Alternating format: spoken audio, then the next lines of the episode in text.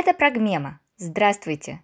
Сегодня мы представляем лекцию востоковеда, тюрколога, литературоведа, кандидата филологических наук, доцента Санкт-Петербургского государственного университета и Высшей школы экономики в Санкт-Петербурге Алексея Васильевича Образцова. Последние гаремы империи. Сегодня мы с вами поговорим о э, султанском гареме, ну, который считается, естественно, османский э, султанский гарем, поскольку султан был одновременно и халифом, то есть повелителем всех правоверных. Соответственно, это была квинтэссенция такой вот исламской полигамии. Э, почему имеет смысл об этом говорить? Вот. Дело в том, что э, именно вокруг этого государственного института, я подчеркиваю, государственного института, нагорожены э, такие турусы на колесах, столько вранья и брехни, вот, что разобраться в этом, э, ну, не то чтобы сложно, э, но э, на самом деле имело бы смысл, э, тем более, что э, ну, как бы это сказать, э, вот это вот э, сложившееся представление о гаремах, да, ну, как бы очень вписывается в такую европоцентричную оценку происходящего. Вот. И зачастую, так сказать, у человека стороннего, да, особого желания даже в этом разбираться нет. Ну, как бы все, все понятно. Все понятно. Э, у большинства при слове «гарем» возникает совершенно однозначная ассоциация. Э, это некое, значит, закрытое место, где собраны десятки, а точнее сотни прекрасных женщин, у которых есть только вот одна миссия – удовлетворение плотских потребностей своего господина, ну, в данном случае султана. Э, человек состоятельный, он их там ублажает, балует, вот, но они, как всегда, все для, него, э, все для него готовы сделать. Это такой как бы приватный, э, частный, ну, так сказать, аналог дорогого борделя, если угодно. Что на самом деле было совершенно, совершенно не так. Я уже сказал, что гаремы были скорее государственным и экономическим институтом вот, в османской державе. Вот. Ну и э, э, забегая несколько вперед, скажу, что большинство обитательниц гарема не то, что никогда не предавались повелителям там, неким плотским утехам, вот, большинство из них ни разу в жизни даже с ним не говорили.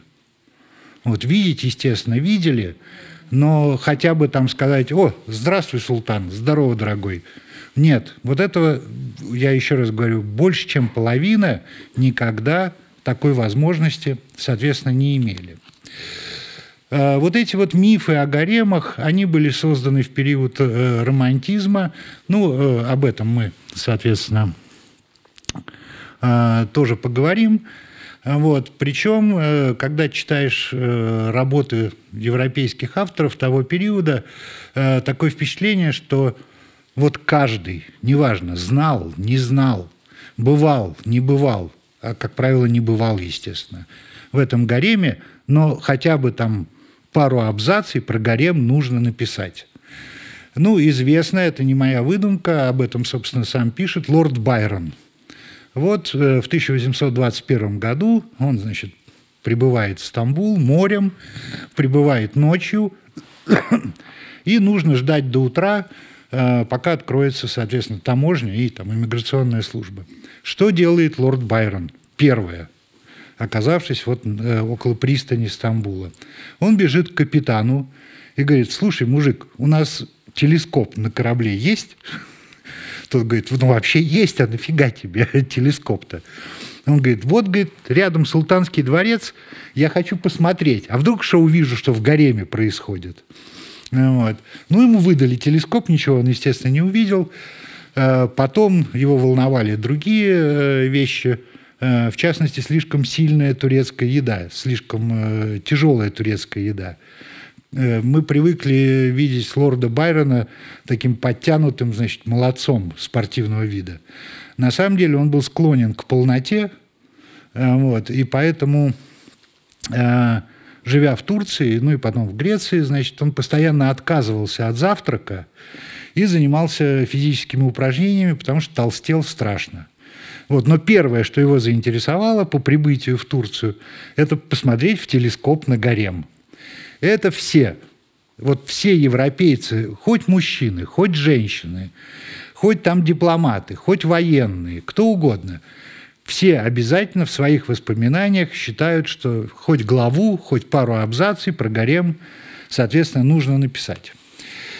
Прежде чем говорить о гареме подробно, э, сразу хочу, чтобы потом не возникало вопросов, э, ну, какие-то самые общие заблуждения сразу как бы отбросить, э, что называется, навсегда – о том, что султан, э, соответственно, состоял в интимной близости со всеми там 600-700 своих наложниц, неправда. Неправда. Где бы ни прочитали, никогда, э, никогда этому не верьте. Вот в 1552 году в гареме было ну, порядка 170 наложниц. Вот. Но известно, что, собственно, половая связь у султана. Это время Сулеймана, это расцвет империи. Вот, половая связь у него была только с шестью или семью из этих почти двухсот наложниц. Откуда мы это знаем? У дверей спальни султана завсегда сидел евнух, у которого была специальная тетрадочка, которая называется «Таквим». И он тщательнейшим образом туда записывал. Зашла вот это, пробыла там полчаса. Вот, все, ушла. Потом там зашла та на следующий день или там через три дня. Вот, пробыла там 40 минут. Э, кстати, в спальне султана э, наложницы, как правило, и жены в том числе, как правило, на ночь не оставались. Они заходили там на часок, вот, потом отправлялись в свои, э, соответственно, апартаменты. Вот, и вот эти вот тетради, таквимы, они сохранились. Отсюда мы и знаем, что, э, э, собственно, половых контактов у султана из наложниц – это 3%. 3% от, э, соответственно, обитательниц гарема. Конечно, ну, так сказать, не моногамия, что называется. Но такого вот, значит, раздолья и э, разгула, какой изображают европейские путешественники, конечно, этого, соответственно, ничего, ничего не было. Причем были султаны, э, которые, э, ну, тупо жили с одной женой. И все. И больше ни с кем. Ну вот, например, Селим II – ну, правда, с него как бы и начинается эпоха европеизации Османской империи. Может быть, так сказать, подражая Европе, как бы. Вот, вот Селим жил э, всю жизнь с одной женой, Нурбану, ну, вот, и был верен ей до, э, соответственно, своей э, смерти. Второй такой э, общераспространенный миф, что э, попав в гарем, все, женщину там запирали, вот, могла пройти по коридору, там 10 шагов туда, 10 обратно, больше никуда. Вот, то есть никаких контактов с внешним миром она не имела. Это неправда. Никогда тоже в это не верьте. И ездили они на прогулки, и на лето выезжали на дачу, вот, и занимались покупками, вот, и на праздники ходили. Ну, естественно, в сопровождении там, охраны, евнухов – вот, но такой вот строгой-строгой изоляции в, соответственно, четырех стенах этого не было. Известно, что некоторые султанские жены даже сопровождали э, султанов в походах.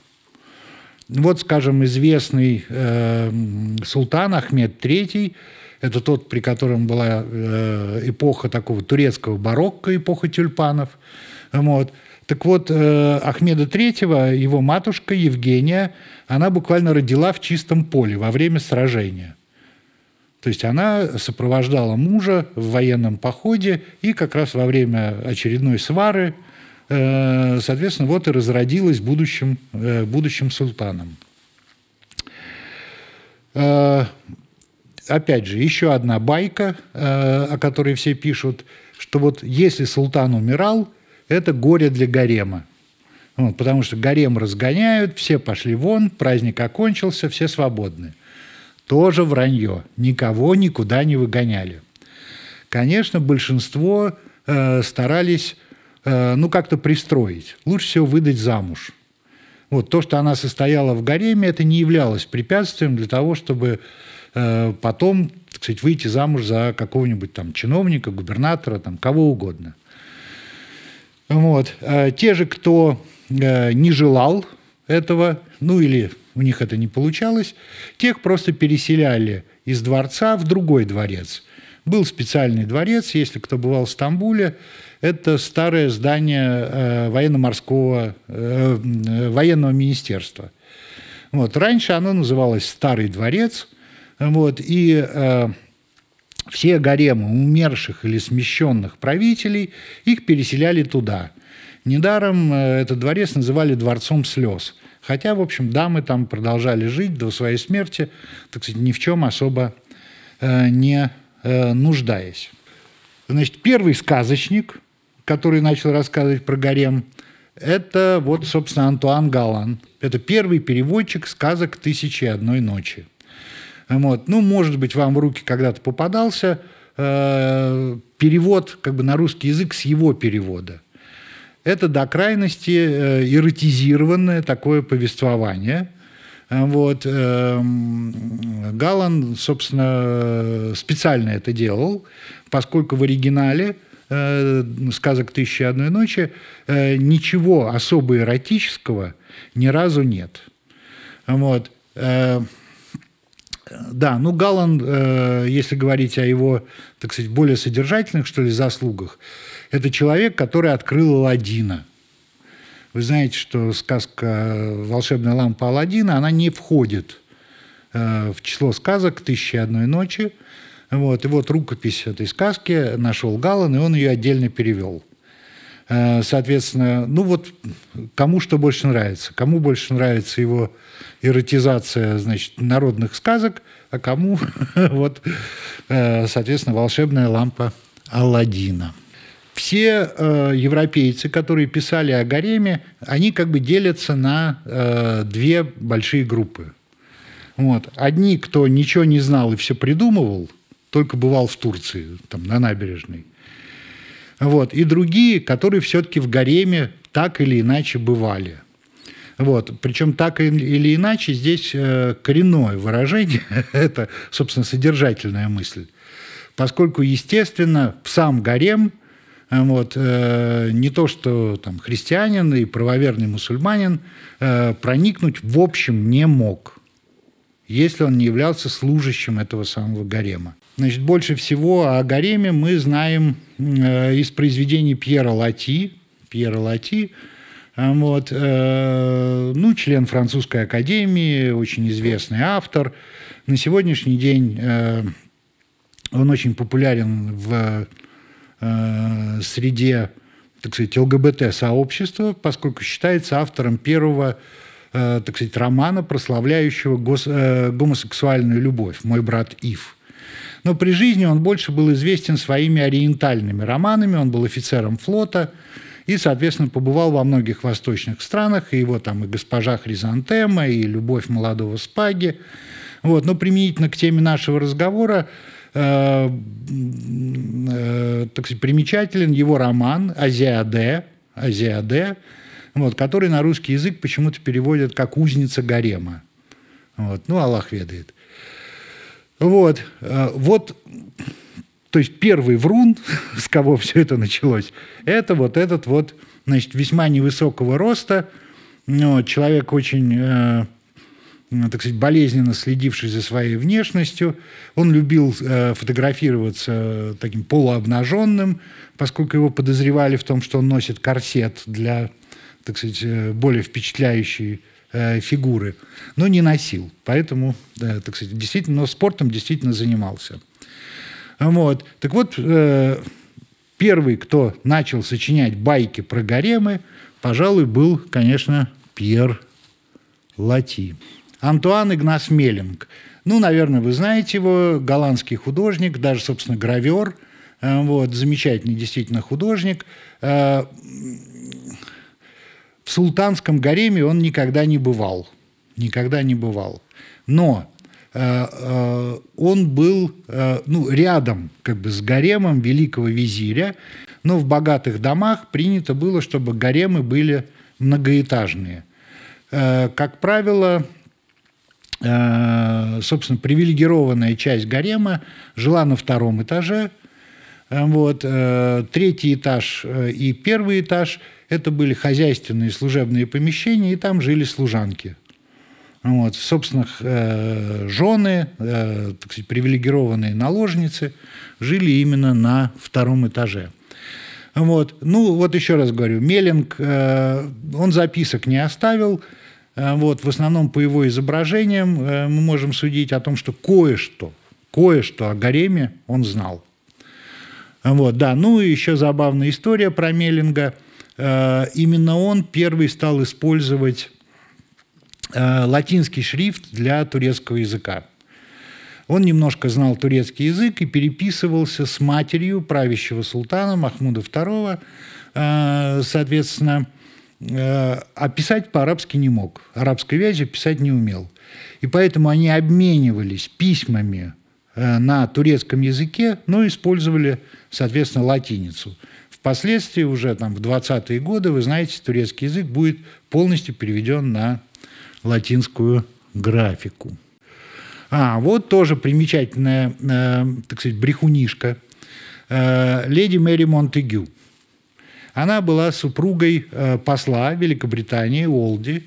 Вот. Э, ну, послом он был недолго, всего э, два года, и потом еще супружеская пара, так сказать, на год устроила себе отпуск, еще год, как частные лица, жили в Стамбуле. Это 18 век.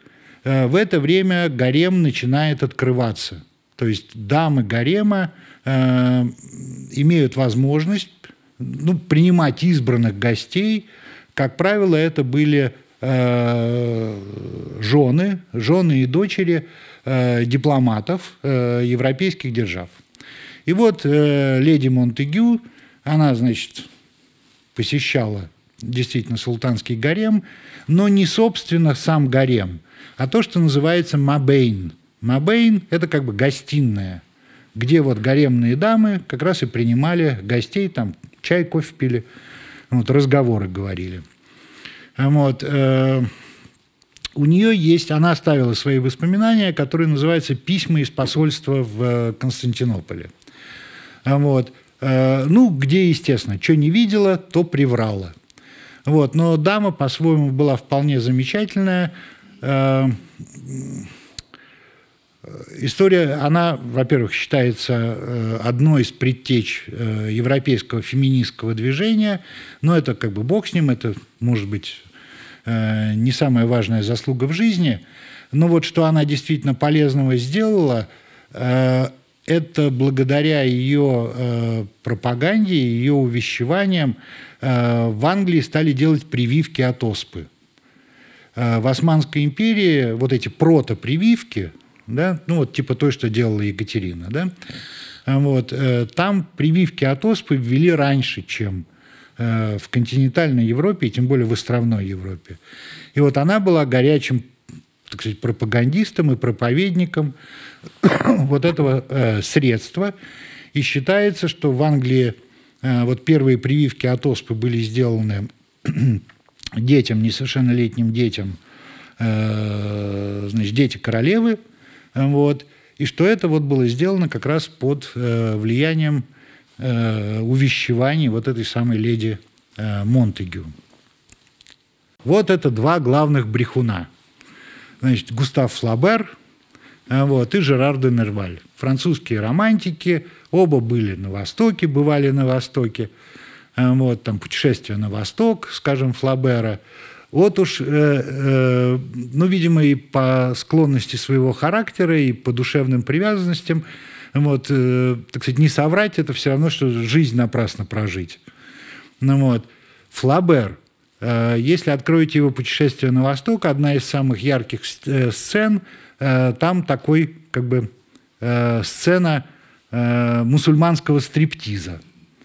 Значит, танец «Пчелка», который будет потом вот с этим же названием кочевать из одной работы в другую. Значит, э, дама э, одетая, э, ей кажется, что у нее под одежду залетела пчела. И вот она начинает искать в своей одежде эту пчелу, постепенно сбрасывая с себя одежды. И, естественно, ничего подобного никогда в жизни не бывало. Но вот Флабер, соответственно, описал это представление, и оно пошло гулять. Э, ну, кстати, э, Флабер, э, как известно из своих путешествий по Востоку, привез не только, соответственно, всякие байки, невероятные рассказы, но и венерические заболевания. Вот. Ну, Жерар де Нерваль, у него, кстати, довольно интересные воспоминания – Э, но не та их часть, которая касается, собственно, гаремов и э, вот интимной стороны, так сказать, османской цивилизации.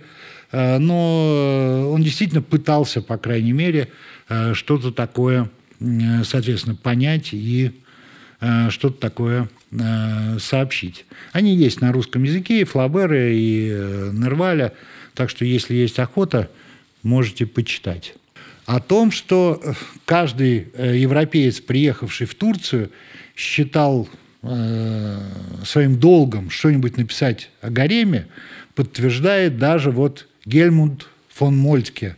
Ну, это старший. Как бы нам по событиям там э, Первой и Второй мировой больше известен его племянник, тоже Гельмут, тоже фон Мольтке, но младший. Вот. Так вот он был э, советником при османской армии. Казалось бы, где армия, где гарем? Ничего подобного. Тоже в своих воспоминаниях тоже пишет про гарем. Уж он-то точно там, он близко даже к нему не подходил. Ну, кстати, и советником был так довольно средним, то есть э, благодаря, ну не благодаря его советам, но при, при его советах османская армия потерпела Э, крупные поражения. Ну вот, и э, вообще династия могла закончиться, э, так сказать, вот в первой трети XIX века, если бы не русский десант. Вот. Эм, соответственно, когда враждебные войска египетского Паши, там Ибрагим Паша командовал войсками, соответственно, когда они дошли до Коньи, тогда султан обратился к русскому царю и был выслан Э, из Одессы и Севастополя флот. И через Дунайские княжества шел 40-тысячный кавалерийский корпус э, графа Чернышова, собственно, которые и спасли османский трон. Если бы не русский десант, то э, история Османской империи закончилась бы гораздо раньше. Кстати, под Стамбулом до сих пор стоит памятник. Это такая знаменитая скала, на которой высечена надпись там начало ее всегда вспоминают, были гостями и ушли. Вот. Ну, э, редкий комплимент в адрес э, русской армии, чтобы была и ушла, ну, вот. но тем не менее, памятник, в общем, э, до сих пор есть. Значит, опять же, все вот эти вот болтуны-брехуны, все пишут, рисуют одну и ту же картину. Вот, значит, длинные, довольно узкие коридоры гарема, по этим коридорам шарашится в одних кальсонах султан, значит, и в челме. Вот, и слышно только э, стук его тапочек. Э, действительно, султанский... Вот правда, только тапочки. Э, действительно, туфли султана домашние, вот емени. Так вот, э, у султана их подбивали серебряными гвоздиками. Вот. Но не для того, чтобы весело было, а для того, чтобы, наоборот, все разбегались, когда он входит в гарем. Вот, если ты слышишь звон вот этих вот серебряных гвоздиков, значит, лучше всего уйти в свою комнату и там запереться. Вот, еще раз говорю, потому что э, три четверти обитательниц гарема с султаном ни разу в жизни не разговаривали. Вот, и э, один из османских хронистов, он, э, ну, такая любопытная мысль, он написал – что вот величие э, европейских монархов состояло в том, что они говорили. Произносили какие-то там пламенные речи, зажигательные там тосты, я не знаю что. Вот. А величие османских султанов состояло в том, что они молчали. В гареме вообще принято было объясняться знаками. Только самые высокопоставленные обитательницы гарема вот, имели вообще возможность говорить. Вот. В основном дамы вот в каких-то обычных бытовых случаях объяснялись знаками, был специальный язык знаков. Вот. Так что э, вот тапочки, э, тапочки действительно это правда. А вот два персонажа, э, которые действительно бывали в гаремах. Вот. Но, э, не знаю уж, э, по счастью или к несчастью, но ни один, э, вернее, один про это написал кое-что, а другой про это не написал ничего. Первый – это Мураджа Даасон. Вообще это стамбульский армянин, Абрахам Мураджа, вот, который поступил на службу сначала там мелким клерком в посольство Швеции. Посольство Швеции в Стамбуле. Рос-рос по службе, вот, э, и, э, соответственно, э, дослужился – до э, полномочного посланника королевства Швеции в Стамбуле, вот, и получил дворянский титул, поэтому Дасон. Вот, на самом деле э, его спросили, говорят, ну а как? Ты же какой, какой из тебя шведский барон? Он говорит, самый что ни на есть. У меня, говорит, дедушка был Тусун, Тусун, Досон. Вот так он и стал значит, шведским бароном. Вот, он Э, написал э, книгу «Полный обзор Османской э, империи», которая вышла, четырехтомная, которая вышла в 1790 году, вот, с картинками, там было порядка 150 литографий, и у него есть отдельная глава о э, гареме. Но, естественно, султанский гарем э, он никогда не посещал, вот, э, но э, хоть какие-то так сказать, правдивые сведения, ну, он мог, э, то есть не мог, а изложил, э, исходя из своего опыта просто проживания в Стамбуле, правда, в христианских, естественно, кварталах. А вот рядом э, чудный э, дяденька Михаил Илларионович Кутузов. Э, ну, э, у каждого, естественно, свое представление о личности э, великого русского полководца – но, видимо, лучше всего про него э, сказал в докладной записке другой великий русский полководец э, Суворов, который написал «Миша Кутузов, умен, тире, умен, восклицательный знак, хитер, тире, хитер, три восклицательных знака». Действительно, Михаил Илларионович был очень ловкий э, и такой пройдошистый, значит, э, царедворец – и вот после сражения под Анапой, э, где как раз он получил, э, он, да, ну мы привыкли видеть его там с повязкой на глазу, что одноглазый, нифига не было он одноглазым, у него было действительно тяжелое сквозное ранение в голову, но глаз у него закатился и очень сильно косил. А повязку он носил, потому что э, болезненно реагировал на яркий солнечный свет – и когда на свету, э, значит, на солнечном, ему приходилось бывать, он вот этот вот э, закатившийся, косящий сильно глаз закрывал повязкой. А так, в общем, э, одноглазым, опять же, он не был. Ну, в общем, после сражения под Анапой он Платону Зубову, тогдашнему фавориту, соответственно, Екатерины, наболтал, что его какой-то турок научил варить настоящий турецкий кофе – Зубову это дело понравилось, и он говорит, классно, вот завтра утром и приноси. Тот говорит, а куда приносить? Он говорит, ну куда, куда? В спальню? Где буду, туда и приноси. И вот утро, значит, с подносиком Михаил Ларионович приходит к дверям э, спальни, э, спальни императрицы. Стража его останавливает, вот, и э, из спальни раздается крик э, Екатерины «Допущен! Допущен!». Ну и тогда двери ему открывают, он приносит туда подносик э, с двумя чашечками кофе. Потом в 1793 году э, Михаил Илларионович был послом, ну, таким разовым как бы послом в Турции, то есть его посольская миссия была меньше года, он был в Турции. И как посол великой державы он был удостоен, так сказать, чести приема у султана. И вот, значит, султан, вот Михаил Илларионович, вот, и э, посла надо представить. И, э, соответственно, драгоман русского э, посольства говорит, что вот Кудузов, доверенное лицо русской Чариче, как турки называли, значит, императрицу, Чариче, ну, царица искаженная. Доверенное лицо русской Чариче, и тут вот э, э, характер э, Кутузова, который тут же поднимает палец и говорит, допущенный в спальню. Допущенный в спальню. Вот. Э, ну, переводчик переводит, допущенный в спальню. Э, соответственно, султан спрашивает, а говорит, чин-то какой у мужика? Кто он вообще такой? Ну, вот. ну и переводчик так голову почесал, смотрит, э, мужчина тучный, безбородый, доверенное лицо императрицы с допуском в спальню – и говорит, это главный евнух русской царицы.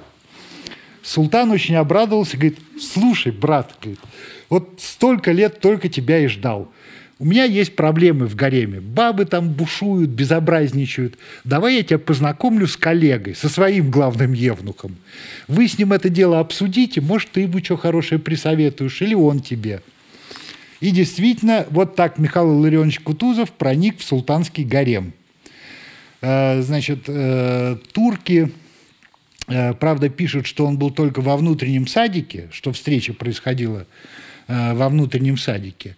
Но, соответственно, по миру история разлетелась именно в варианте, что Кутузов был, собственно, в помещениях гарема. Но, правда, хитер-то хитер, но, в общем, меру знал, поэтому ничего про это не написал.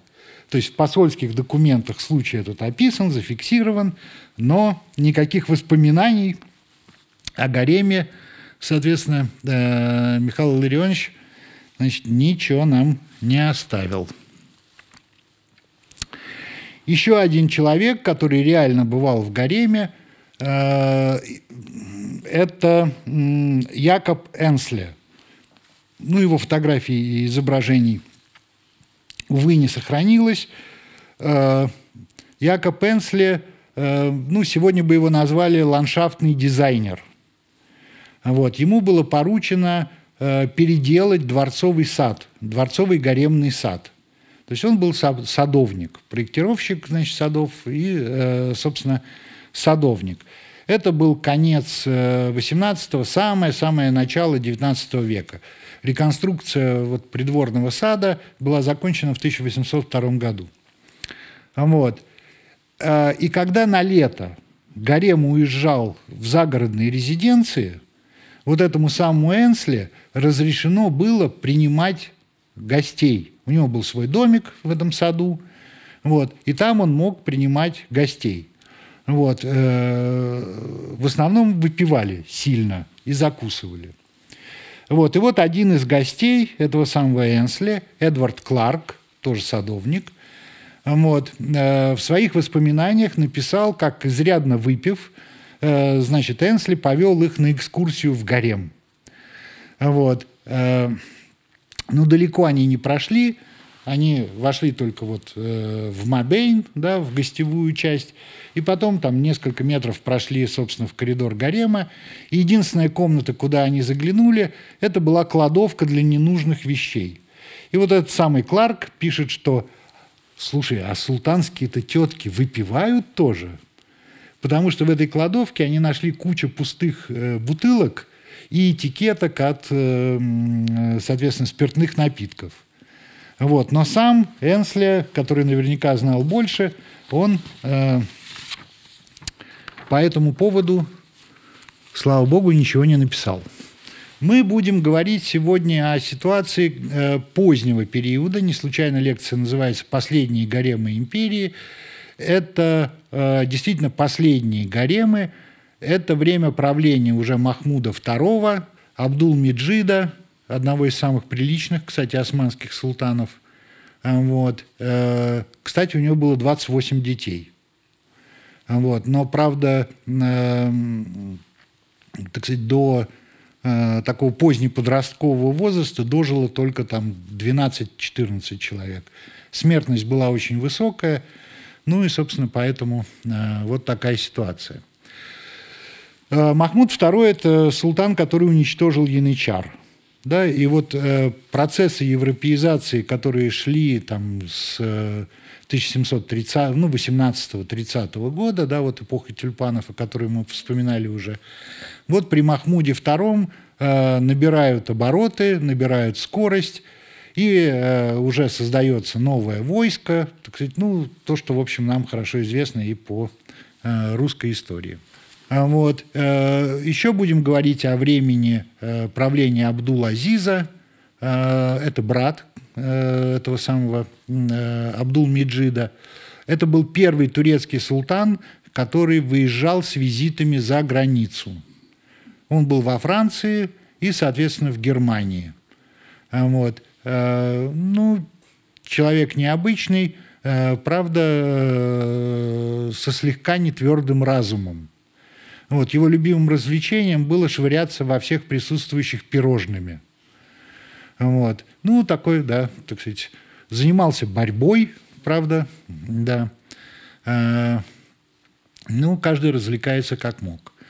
Мурат Пятый, а, ну, алкоголик. Вообще многие из последних э, турецких султанов э, прикладывались, причем так уверенно прикладывались, от души.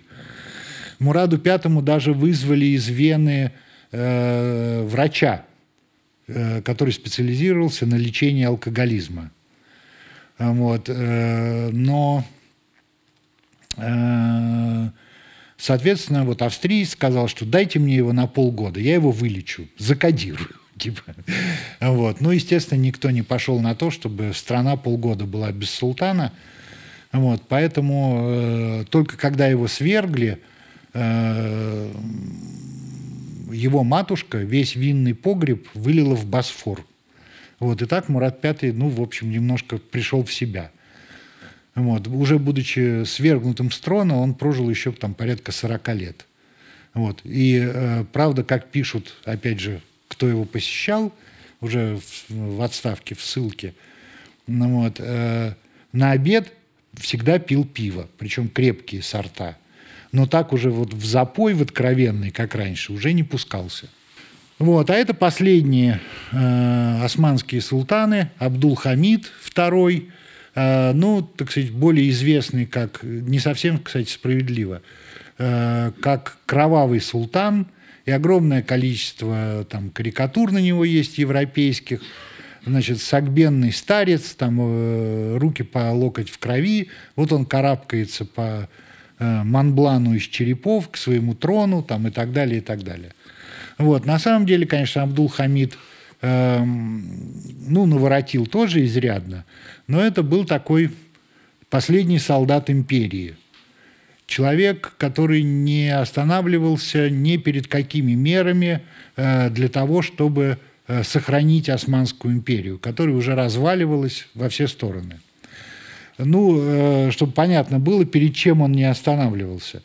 Именно при нем э, был создан проект Хиджазской железной дороги. То есть железная дорога, которая должна была связать Стамбул с священными городами Мекки и Медины. Вот. И, э, соответственно, дорогу начали строить. И тут поступает жалоба от бедуинских вождей, что вот это вот вонючее, значит, рыкающее, пышущее дымом и огнем чудовище будет, значит, грохотать по землям, где великий пророк ислама босиком ходил, понимаешь, как так? Вот.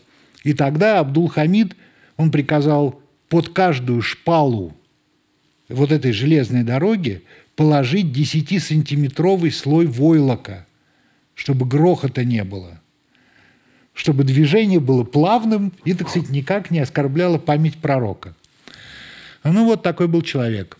Э, ну, Мехмед Пятый Решат, ну, просто добрый, толстый, добродушный дядька, который уже, по большому счету, ничего не решал, и от него мало что зависело. Это уже период младотурецкого переворота. Вот. Такой султан скорее был номинальный. Вот. А вот последний, уже не султан, а уже только халиф Абдул-Меджид II. А вот, и рядом, э, вот опять мы видим справа фотографию, собственно, Абдул-Меджид II и его дочка Шехвар, Дуру Шехвар.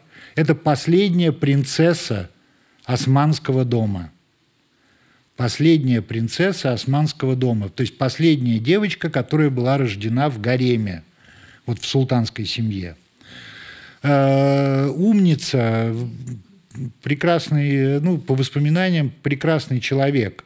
Она приложила э, невероятные усилия, чтобы э, ее отца, вот Абдулмеджида II, похоронили э, на территории Турции. Вот, собиралось даже собрание турецкого парламента, запретили. Вот, э, Вообще потомкам дома османов долгое время запрещено было вообще въезжать на территорию Турции. Это изменилось только там в 70-х годах. Вот, поэтому Абдул-Меджид похоронен в Мекке. А, вот Абдул-Меджид II похоронен в Мекке. А, соответственно, это вот добилось как раз Дуру Шехвар. А, на сегодняшний день вот потомков семьи дома османов в мире насчитывается около ста и мужчин и женщин. Но это в основном племянники, племянницы, там, внуки, внучатые племянники и так далее. Последняя дама, которая с полным правом носила э, вот приставку к имени, это султан, да, так э, называли и мужчин, и женщин, да, поэтому там Хатидже султан, там Хюрем султан, да, то есть жены и э, сестры и дочери султанов – тоже имели право к своему имени делать вот это вот добавление «султан». Так вот, последняя законная султанша, как бы османской державы, это вот Дуру Шехвар. Значит, предпочтение, предпочтение. В ранний период, в ранний период турецкие султаны в основном женились на христианках. Часто это были династические браки, ну, пока держава не окрепла, естественно, какие-то вот, э, соответственно, э, брачные узы да, способствовали авторитету державы. Ну, даже Мара Сербская, да, буквально, так сказать, прямая наследница э, сербского правящего дома, да, вот, тоже одно время подумывала выйти замуж за одного из османских султанов. Ну, потом решила, что ну их нафиг этих всех султанов, и ушла в монастырь. То есть в последний момент брак сорвался. Вот. Но в тот период, да, потом э, женились э, османские султаны в основном на мусульманках. На мусульманках.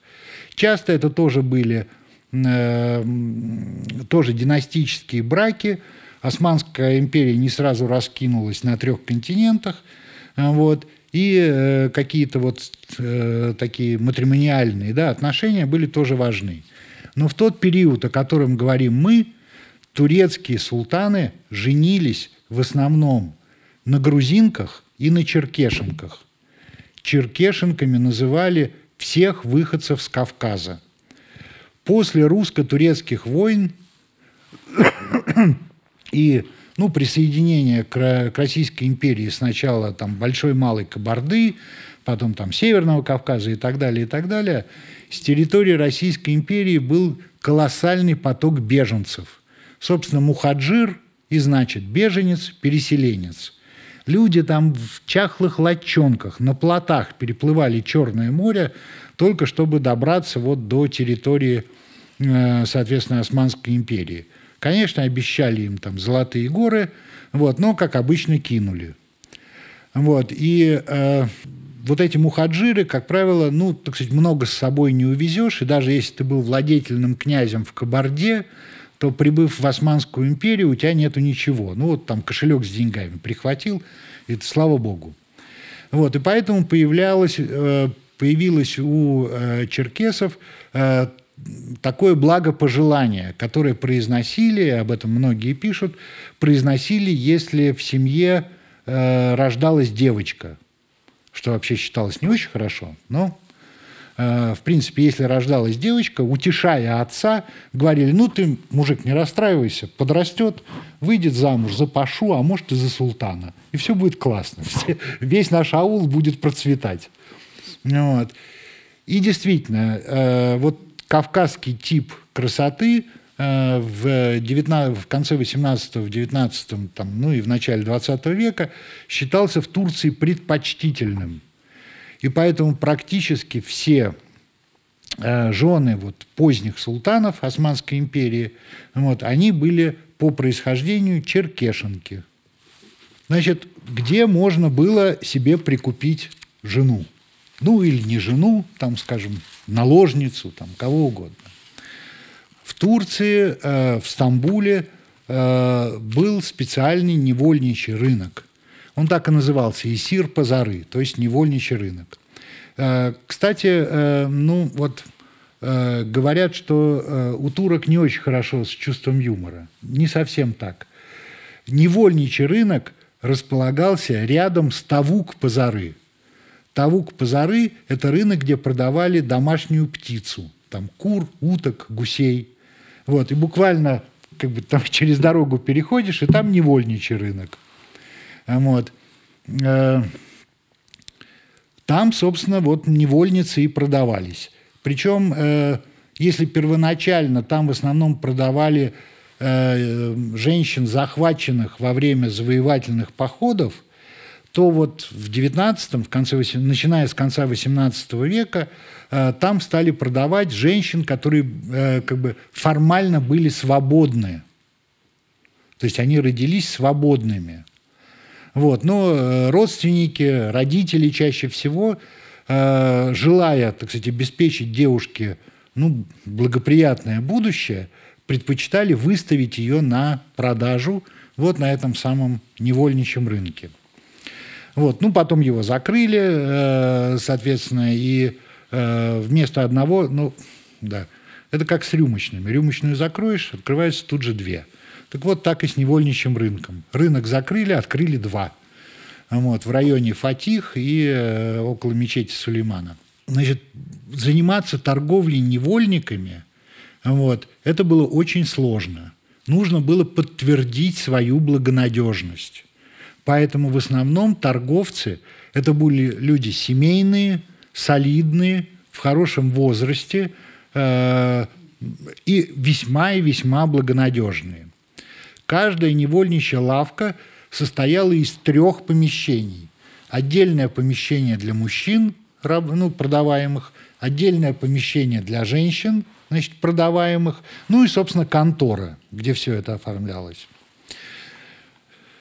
Перед продажей каждого раба должен был осмотреть врач и выписать соответствующий медицинский сертификат. Вот, я, э, мне случалось эти сертификаты переводить, там все, от э, состояния зубов до э, следов от прививок, вот, от, соответственно, там, урологии, гинекологии до там, храпит ли девушка по ночам.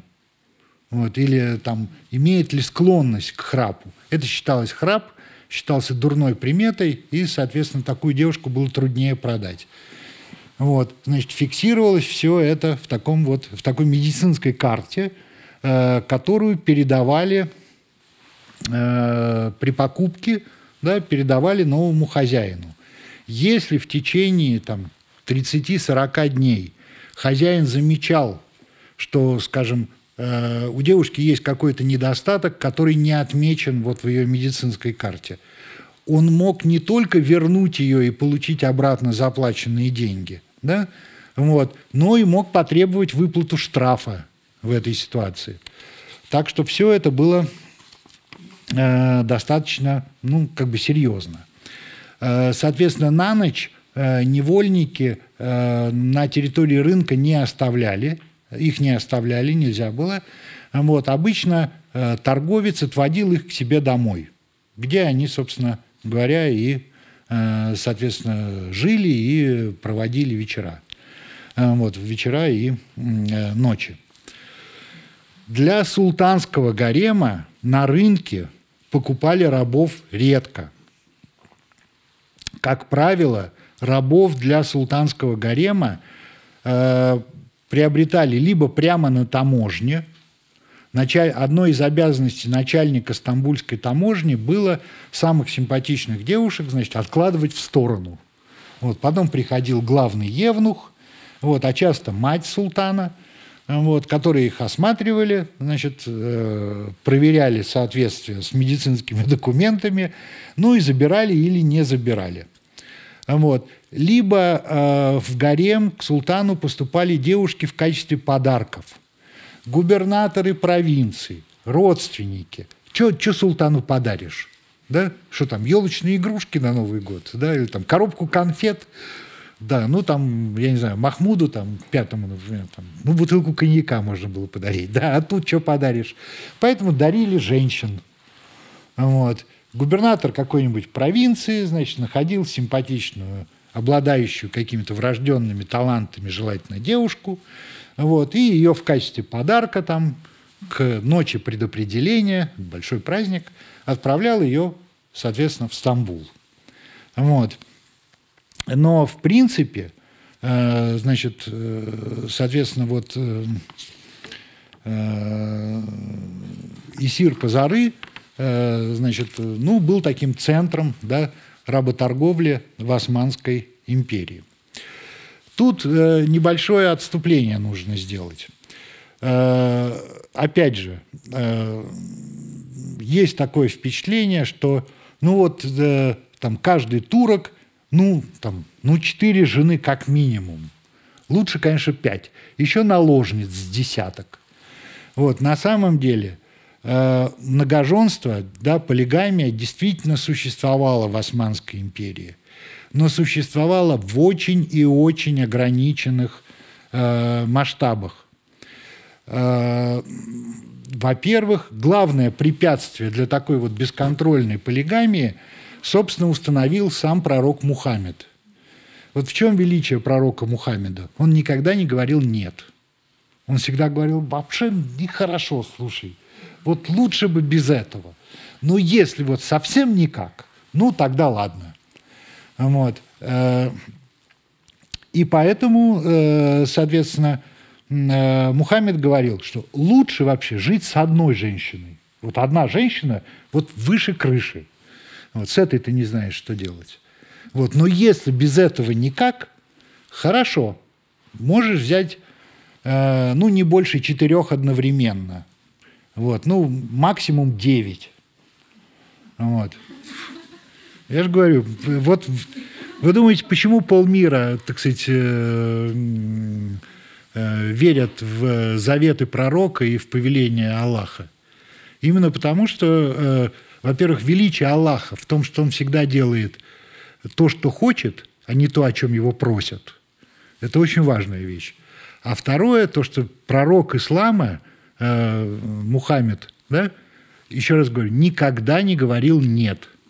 Он всегда говорил, ну, лучше обойтись без этого. Ну, нельзя, ну, ладно. Вот все знают, что мусульмане как бы нехорошо относятся к спиртным напиткам, да? Вот. Что говорит Мухаммед? Он говорил, вообще лучше не пить. Но вот если умираешь от жажды, вот. Или если тебя враги заставляют, там руки тебе выламывают, лучше быть пьяным и живым, чем трезвым и мертвым. Вот. И э, да, ну, это, так сказать, что называется, с пророком не поспоришь. В общем, правильно говорил. Так вот, значит, Мухаммед, э, есть хадис, вот, где, э, то есть более-менее достоверное высказывание в словах или деяниях пророка, вот, где он советует ограничиваться одной, одной женой. Одной женой. Вот, больше, он говорит, можно иметь больше, но только в тех случаях, если ты готов взять на себя обязательство каждую женщину обеспечить абсолютно равными Э, правами и возможностями. Вот. Ну, естественно, Мухаммеду задают, а если нет? Да? Ну, типично мужская логика. А если нет? а если не выйдет? Он говорит, а тогда, в день страшного суда, вот, ты, конечно, воскреснешь, врать не буду, но ты будешь наполовину парализованным. Вот. Естественно, вот. Поэтому полигамия, да, существовала в исламских странах и в Османской империи тоже, но в очень ограниченных э, масштабах. Э, есть реестры, собственно, это не мои домыслы, вот, а есть реестры, имущественные реестры э, времен Османской империи. 92, э, почти 92,5% жителей Османской империи имели только одну жену. Одну жену. Но, кстати, с другой стороны, если 92% мужиков в империи были женаты, то уже хорошо. Вот. Э, соответственно, э, только 2,2%, 2,2% э, имели больше одной жены. 2%. Слушайте, да вот на улицу выйдите, у нас больше наберется. Соответственно, на набережной больше таких встретишь, чем во всей, соответственно, Османской империи. Э, некоторые послабления действовали, э, действовали, естественно, для правящей династии. Потому что главное, вот это вот, э, собственно, ну, разница в подходах.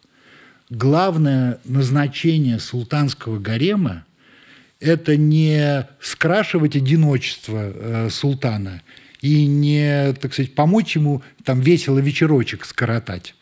Вот главное назначение гарема – это продолжение правящего рода, продолжение правящей династии.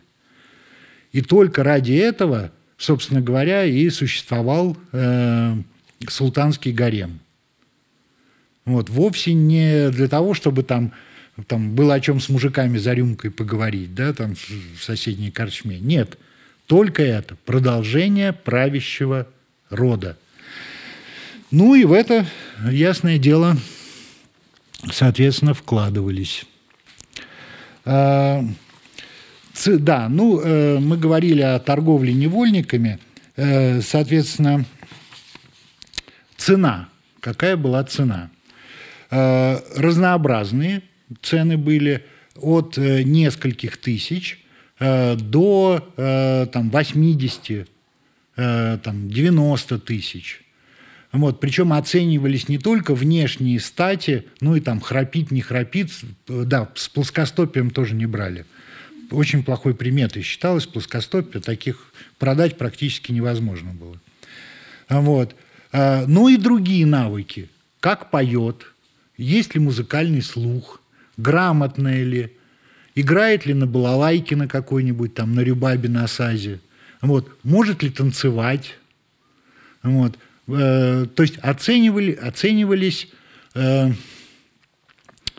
э, как бы не только внешние стати, да, но и ум, соответственно, там, способности и так далее, и так далее. И благодаря этому возник как бы и второй, вторичный рынок невольниц.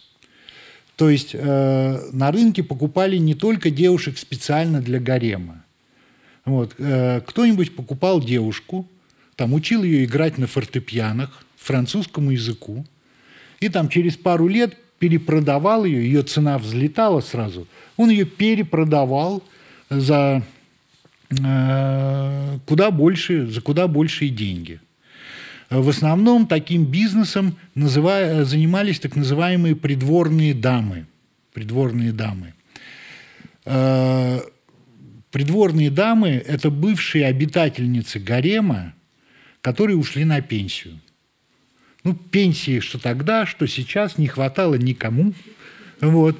И поэтому бабули придумали себе вот такой вот бизнес. Они ходили на рынок, покупали симпатичную девушку, потом ее, я говорю, учили французскому языку и перепродавали значит, с, изрядной, с изрядной выгодой. Часто возникает, э, соответственно, такой вопрос, что вот если у поздних султанов э, обитательницы, жены, обитательницы гарема, они э, были зачастую представителями ну, довольно знатных черкесских родов, там, дочери князей, там, э, владетельных э, как бы, господ да, там, э, Северного Кавказа. Вот. То есть они были рождены свободными. Да? Вот. Как, оказавшись в гареме, они становились невольницами. Да? Потому что вот для всех обитательниц гарема был один и тот же термин – джарие, то есть рабыня, невольница. Вот. Но ислам, ведь он не, строго говоря, он вообще запрещает мусульман обращать в рабство. Особенно тех, которые родились свободными. Вот. Как такое происходило? А дело в том, что это была как бы временная мера. Нашли лазейку. Вот, временная мера. Э, любого раба э, богобоязненный турок через 7 или через 9 лет обязан был, ну, по крайней мере, предложить ему э, уйти на волю, получить вольную грамоту. Ну, письмо это было, да, как бы обязательным документом, что раб отпущен. Вот, поэтому это как бы не навсегда. Да? Э, соответственно, если ты богобоязненный человек, если ты порядочный мусульманин, через 7 или через 9 лет изволь предложить рабу э, уйти на волю. Вот. При этом хозяин обязан был э, вот, отпускаемого на волю раба э, сделать ему подарки. Обычно это был, э, были там золотые чашки-ложки, серьги, а, если мужчина, то часы обязательно, турки фанаты часов, что были, что остались. А вот. Какие-то деньги на э, так сказать, первое время, чтобы э, встать немножко на ноги. Ну и в зависимости от достатка хозяина там могло быть еще э, все, что угодно. Вот.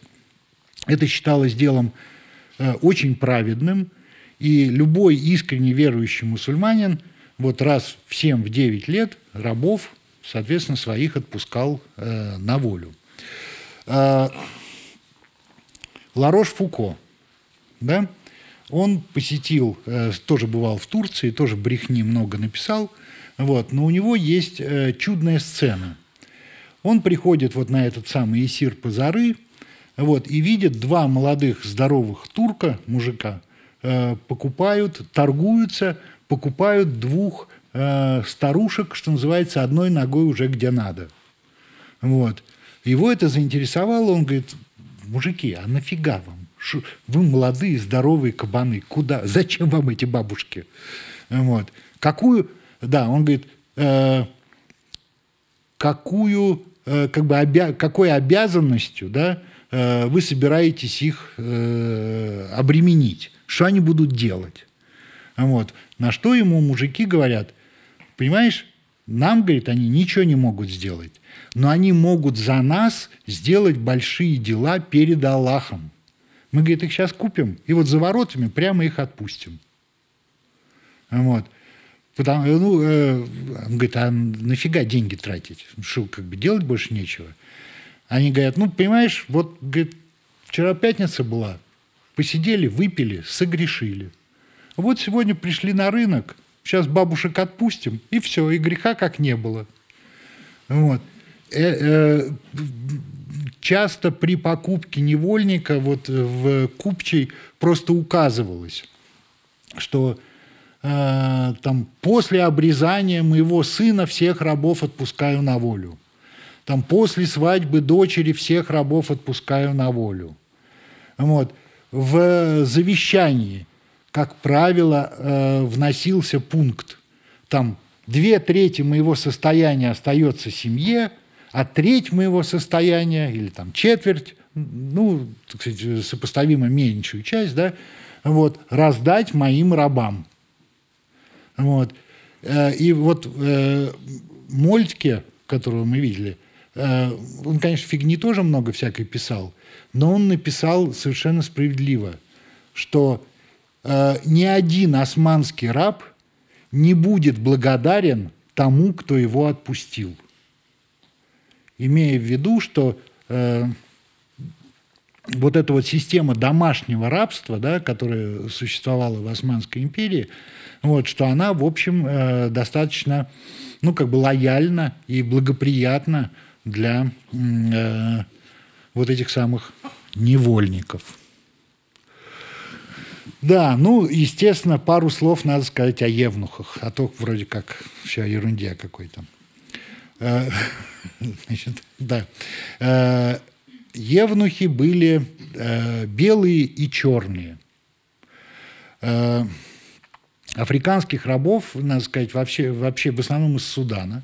Вообще было довольно много. Вот, причем и мужчин, и женщин. Но женщин чернокожих рабынь в основном покупали для ну, сравнительно более тяжелой домашней работы, там, скажем, баню чистить, баню мыть. Вот. Эм, соответственно, чернокожие считали, рабы считались более выносливыми, более физически развитыми, вот, и покупали в основном, еще раз говорю, для соответственно, э, ну, сравнительно тяжелых э, физических работ. Но, кстати, вот об этом э, мало кто пишет. Ну вот для нас, в общем, деление очевидное. Белый раб да, и чернокожий раб. Вот, но не для турок. Эфиопов, эфиопов считали как бы промежуточным звеном. То есть не черный и не белый. Особенно представители народа Арома – они действительно такие более светлокожие, вот, их считали вот промежуточной стадией. Э, европейская наука к этому пришла только в 50-е годы 20 века. Да? Вы, наверное, слышали, что э, как бы выделяют четвертую расовую категорию, это вот эфиопов. Да? Э, османские, соответственно, антропологи до этого дошли значительно, значительно раньше. Короче, были белые евнухи и черные евнухи. Между ними постоянно шла борьба, кто из них главнее. В результате победили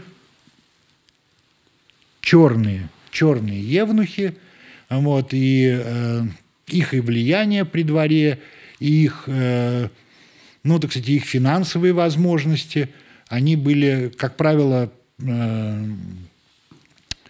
ну, как бы председателями, да, что ли, крупных благотворительных фондов – были э, черные евнухи.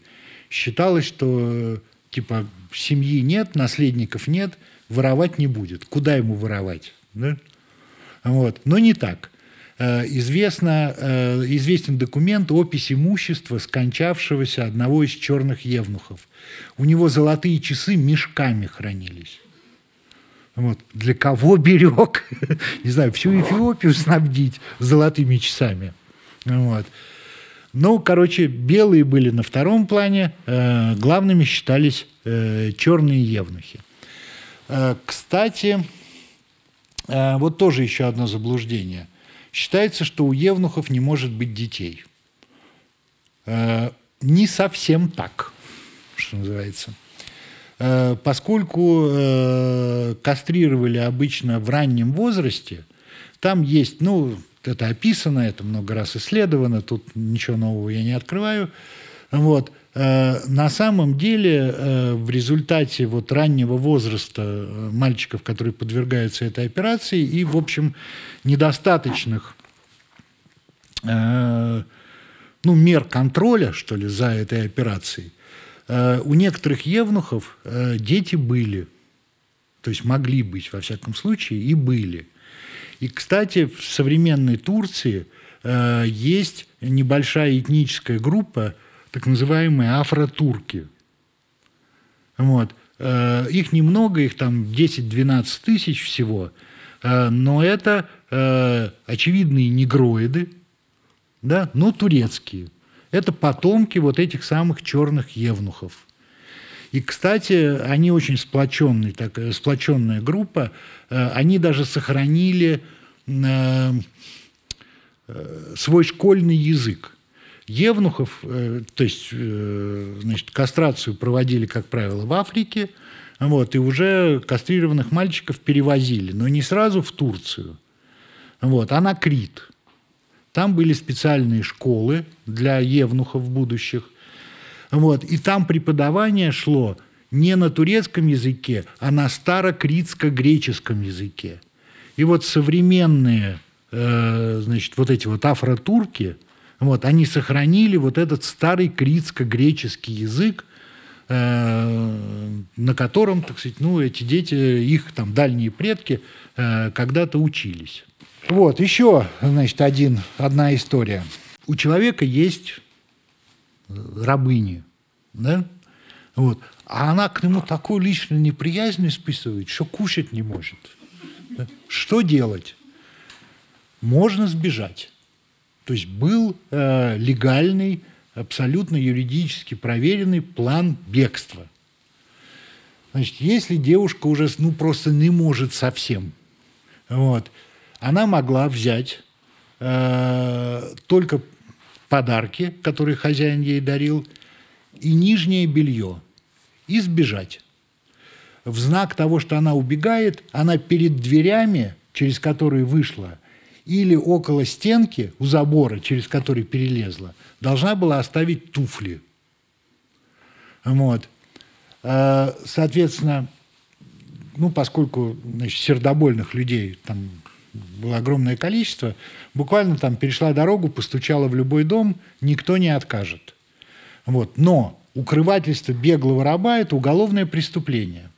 И обычно люди, у которых вот эта беглая рабыня значит, нашла приют, они обычно писали записку ее бывшему хозяину, что такая-то там скрывается у нас. Вот. Но это не то, что считалось э, как бы непринятым. Это считалось крайне неприличным добиваться возвращения девушки, которая от тебя сбежала. Ну, значит, не сложилось. Вот. Порядочный человек в такой ситуации вот, говорит, а что с тобой делать? Хочешь, мы тебя отведем обратно к торговцу, у которого купили, пусть он тебя продаст второй раз. Вот. Или хочешь, может, замуж выйти, может, у тебя какой-нибудь там э, есть ухажер, если хочешь, давай замуж тебя выдадим. То есть настаивать на ее возвращении в дом, из которого она бежала, это считалось крайне неприличным, недостойным, э, так сказать, порядочного турка. Э, это касалось не только вот э, рабынь там в рядовом каком-нибудь, ну пусть и зажиточном доме. Ровно такие же истории происходили и в султанском дворце. Вот при Абдул-Хамиде известная история – любая вот, э, наложница, там, служанка из султанского гарема, да, вот, э, она могла э, обратиться по службе вот, и сказать, слушайте, надоело, ребята, а? выдайте меня замуж. Вот. Э, наложницы из султанского гарема, э, они очень высоко ценились крупные царедворцы, губернаторы провинций, там, наместники там целых территорий. Для, они считали за счастье взять в жены девушку, которая воспитывалась в султанском гареме. А что, музыку, играть умеет на музыкальных инструментах, иностранные языки знает, вот, умеет себя, соответственно, вести, там, танцевать умеет. Некоторые в театре играли, там был придворный театр. Вот. Это считалось очень хорошей, очень хорошей партией. Вот. И вот при Абдул-Хамиде была история. Э, значит, девушка, ну, появился у нее как бы, ну, некий претендент на ее руку. К самому султану не пойдешь. Султану не до того. Да, ну, единственное, что делали в такой ситуации, нужно было проверить, не беременна ли она. Да, что не является ли она потенциальной матерью потенциального наследника. Если нет, то иди куда хочешь нафиг отсюда. Еще и приданного дадут только бы свалила. Вот. И вот девушка, значит, к самому султану не обратишься, э, она вот по команде обратилась. Говорит, ну, все, ребята, отпускаем меня. Вот. А эти промухали. Там были, ну, естественно, там была иерархия, там Хазинеда Руста, там Калфа. Они промухали. Девушка очень обиделась. И она подожгла султанский дворец устроила там пожар. Ну, слава богу, пожар быстро потушили, вот, но когда это дошло до султана, он выстроил весь гарем всю вот верхушку гарема построил, вот, орал, топал ногами, бросался песком, не золотым, обычным, вот, бросался песком и орал, что э, вы меня позорите. Порядочный мусульманин не может удерживать э, женщину, которая говорит «не хочу с тобой жить, гад». Вот. И он, э, чувствуя как бы свою вину перед этой девушкой, во-первых, дал ей огромное приданное, огромное, вот, что даже если у нее никого не было, она вполне могла купить себе там остров на Мальдивах. Вот. Э, и, э, соответственно, э, наказал тех вышестоящих теток гаремных, которые промухали ее значит, обращение, ее просьбу отпустить, отпустить на волю. Но есть и веселее история. Это вот у Абдул-Меджида была. У него в гареме была девушка, которая была в него влюблена. Вот, просто кушать не могла, опять же. Вот. А он на нее ноль внимания. Причем то, что она была влюблена в султана, знал весь гарем. И весь гарем бегал и уговаривал султана, говорит, ну, слушай, ну, веди себя прилично, пригласи девушку хоть раз там, вечерком к себе. Вот, как ты себя ведешь? Что это такое? Ну, вот, брат его уговаривал, будущий султан Абдул-Азиз. Говорит, ну, брателло, ну ты чё? Ну, вот. Девушка готова была опускаться на все э, э, как бы на все хитрости. Она даже согласилась в придворном театре играть мужские роли ради того, чтобы султан на нее обратил внимание. Вот ноль, абсолютно ноль. Э, в результате, кстати, да, девушку там несколько раз султан предлагал выдать замуж, там, находил ей очень выгодные партии – вот. Ничего она слушать не хотела, хотела только, значит, вот каждый день находиться рядом со своим, э, соответственно, любимым. Но история плохо кончилась. Э, девушка, так сказать, впала э, ну, в некую форму помешательства, она перестала за собой там абсолютно следить, вот, она стала неадекватна, вот, и скончалась. Вот. Но ей, еще раз говорю, предлагали все. Выдать замуж, там, приданное, отпустить на волю – там, э, купить ей дом в городе. Вот. Нет, ничего. Ей только нужно было вот это.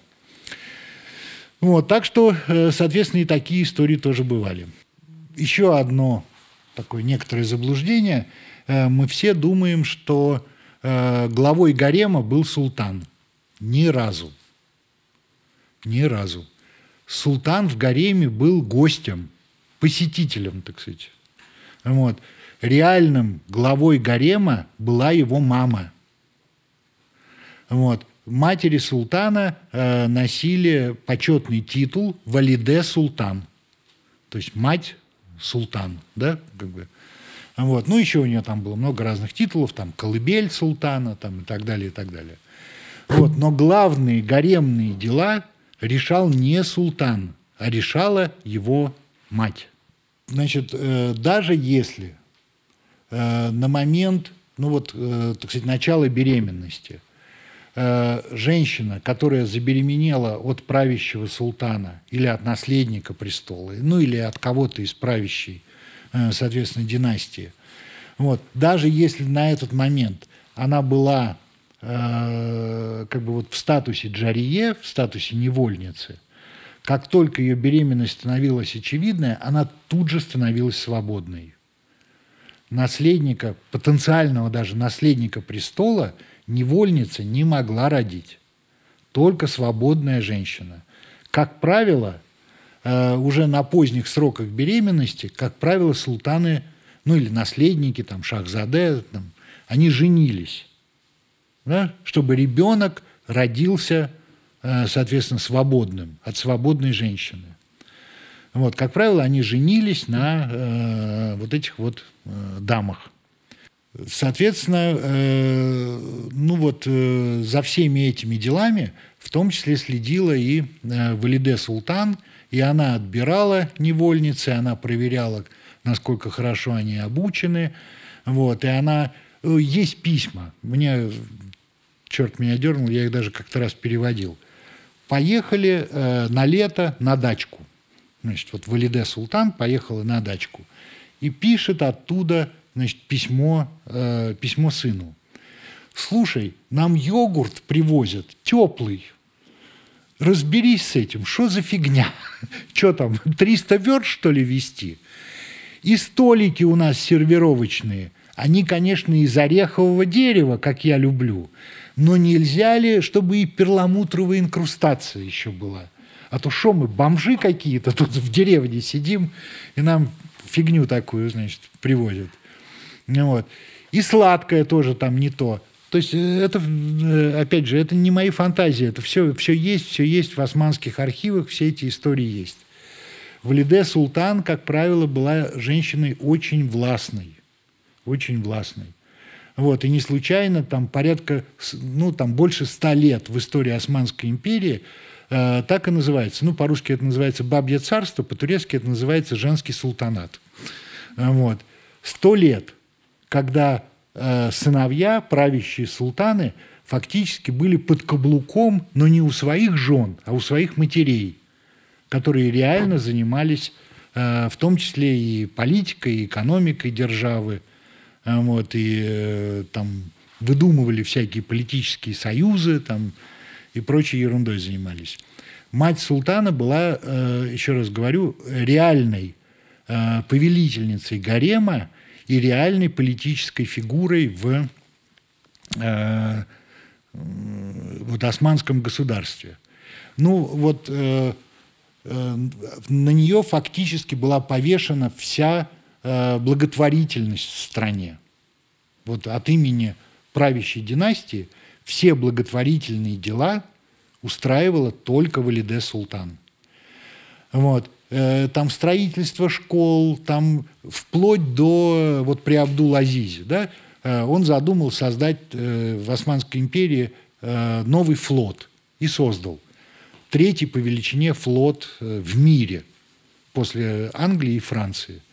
Вот. И тут выяснилось, что корабли есть, команды нет, обученных моряков не хватает. Соответственно, но неважно вот э, строительство э, вот этого великого османского флота, да, вот, это тоже находилось на попечении матери Абдул-Азиза, которая за этим делом, э, соответственно, следила. Раз в год мама султана, вот, э, там, к празднику, э, ну, это могло быть там к религиозному празднику, типа там Кадир Геджеси, э, Ночь Откровения – или это могло быть там к Мухарему, к Новому году. Вот, она э, выкупала должников из долговых тюрем. Вот люди, которые, ну, там, соответственно, накопили долгов, не могут расплатиться. Вот главное было сообщить Валиде. Вот если ты, так сказать, свою жалобу или свою просьбу каким-то образом сумел э, донести до Валиде, можешь вот быть спокойным. В ближайший праздник тебя освободят. Ну вот. Э, э, фактически мать султана это был, ну, как бы султан номер два. Из 36 матерей правящих султанов вот титул Валиде Султан носили там, по-моему, только 23 или 25 человек. Некоторые матери султанов скончались до э, того, как их сын стал, соответственно, султаном. Но свято место пусто не бывает. Значит, место Валиде Султан тотчас занимала кормилица. Как только у наложницы рождался ребенок, да, ему сразу находили кормилицу. Вообще турчанки, так сказать, обычно кормят сами, то есть и по сию пору. Вот. Но вот для, так сказать, э, жен и тем более наложниц э, султана делалось исключение – вот тут же находили кормилицу, дады или дае, там она называлась по-разному. Э, и, соответственно, если умирала реальная мать, то ее место в иерархии занимала вот эта самая кормилица. До сих пор в турецкой культуре молочное родство в некоторых случаях значит даже больше, чем кровное родство. Вот, по нормам ислама, э, ну это вы наверняка знаете и без меня, запрещено вступать в брак не только с близкими э, кровными родственниками, да? но и с молочными родственниками тоже. То есть жениться на дочери кормилицы – это невозможно. Хотя формально вы как бы не родственники, да, но тем не менее. Э, в этой культуре это невозможно. Так вот, если реальная мать умирала, то ее место в э, государственной иерархии и в э, покоях, соответственно, гаремных покоях, занимала кормилица. Значит, Муала ее Паулу Анхегер – это женщина, одна из первых женщин-архитекторов в Турции. И именно ей было поручено реставрировать гарем. Вот, у нее есть интереснейшая книга э, по как бы, строению гарема. Да? Вот. И она пишет, что архитектурная сама планировка устроена таким образом, чтобы, а, никто не болтался без дела, вот, и, б, чтобы никто ни с кем не сталкивался. Помещение матери султана – они э, находились ря- ну, напротив обычно э, помещения спальни султана, летней или зимней спальни, да? вот, с тем, чтобы мама могла бдить, кто, куда, что, насколько и зачем. Вот. Э, но, значит, даже в этом случае вот в поздних дворцах, не в Топкапе, а там в Долмабахче, в Елдызе, была сделана тайная лестница – так, чтобы новая фаворитка султана маме, бабушке глаза не мозолила. Вот, а могла пройти через тайный коридор, там через баню, значит, и э, пробраться туда.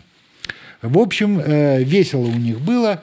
Ну, а потом, э, короче, наступают тяжелые времена под влиянием, прежде всего, европейских э, держав и, прежде всего, Англии. Э, в Турции было отменено рабство, но тут Мольский был прав, никто не был благодарен за это. Вот. Но рабство от, отменили, торговлю рабами отменили. Вот. И э, есть э, сведения, демографические сведения, что к 1919 году вот, гаремов в Турции не осталось. Но еще вплоть до 60-х годов 20 века в Турции существовала такая практика, как бы э, метрес, то, что называется, то есть легальных любовниц. Вот. Человек, который мог себе это позволить, он, соответственно, э, содержал ну, дом, да, вот, и содержал второй дом, где жила его вот эта самая э, любовница. Ну, в общем, ситуация понятная, как в старом э, советском анекдоте. Вот. Э, э, гаремы были распущены, были распущены. Это была, в общем, трагедия для многих женщин, которые там по 80 лет жили в гаремах. Вот, а тут говорят, там, гарем закрыт, все свободны. Революция закончена, все свободны. Вот. Многих забрали родственники, многие сами. Ну, представьте себе там какой-нибудь Сочи. И вот в Сочи приезжает гаремная дама – значит, в украшениях, там, там три верблюда только э, там халаты везут. Приезжает и говорит, здорово, я ваша дочка. Вот те говорят, офигеть, и нафига ты нам? Вот. Он говорит, ничего не знаю, гарем закрыли, я приехала домой. Вот. Люди месяцами сидели под, двор, под воротами э, дворца в ожидании своих родственников, которые приедут и их заберут. В результате осталось там порядка 50 человек, ну, которых просто некуда деть. И никто не помнит, где они родились, и как они попали, и что, чего, куда, зачем. Вот. И это была проблема. Э, женщины буквально как бы голодали. Э, вот. Но принято было, э, ну, не самое хорошее, но хоть более-менее оперативное решение. Их всех записали в охрану. Все дворцы были переданы в управление национальных дворцов, и всех оставшихся гаремных значит, женщин, там, э, женщин, девушек и бабушек, всех записали в охрану и назначили им жалование, ну, хоть какой-то выход. А вот евнухам пришлось очень плохо. Э, евнухов э, выперли, просто сказали, все, свободен. Ну, вот. И они пытались бороться за свои права, они даже пытались создать профсоюз. Но поскольку к власти в Турции пришли военные, как бы люди, прошедшие, чья карьера начиналась в карательных экспедициях, вот, люди, которые, в общем, э, как бы вошли в эпоху зрелости, да, пройдя через бесчетное количество там, подавленных восстаний, этнических чисток, там, резни, чего угодно. Вот. И тут евнухи говорят, а мы, а мы профсоюз, а мы профсоюз будем создавать. Им отказали, э, надо сказать, что с такой дурацкой двусмысленной формулировкой. Типа профсоюз евнухов не создавать, поскольку они не имеют Э, э, не имеют собственности на средства производства. По-турецки производство, ну, на османском языке это халят, да, производство и воспроизводство.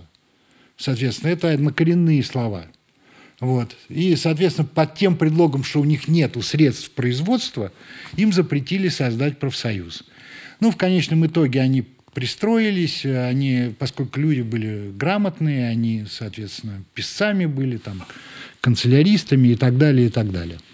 Но это было уже в 20 веке. Да, ну вот обучение в гареме, то, о чем я говорил, э, как вести себя, плясать, там, на балалайках играть. Э, торговцы. Торговцы допускались в гарем, э, причем э, предпочтение отдавалось гречанкам, еврейкам, польским еврейкам – вот, и, ну, так сказать, армянкам и стамбульским еврейкам тоже. Вот, раз в год каждая обитательница гарема полностью меняла гардероб. К празднику отшивали заново все, там, шаровары, платья, там, чаршафы, там, все что угодно.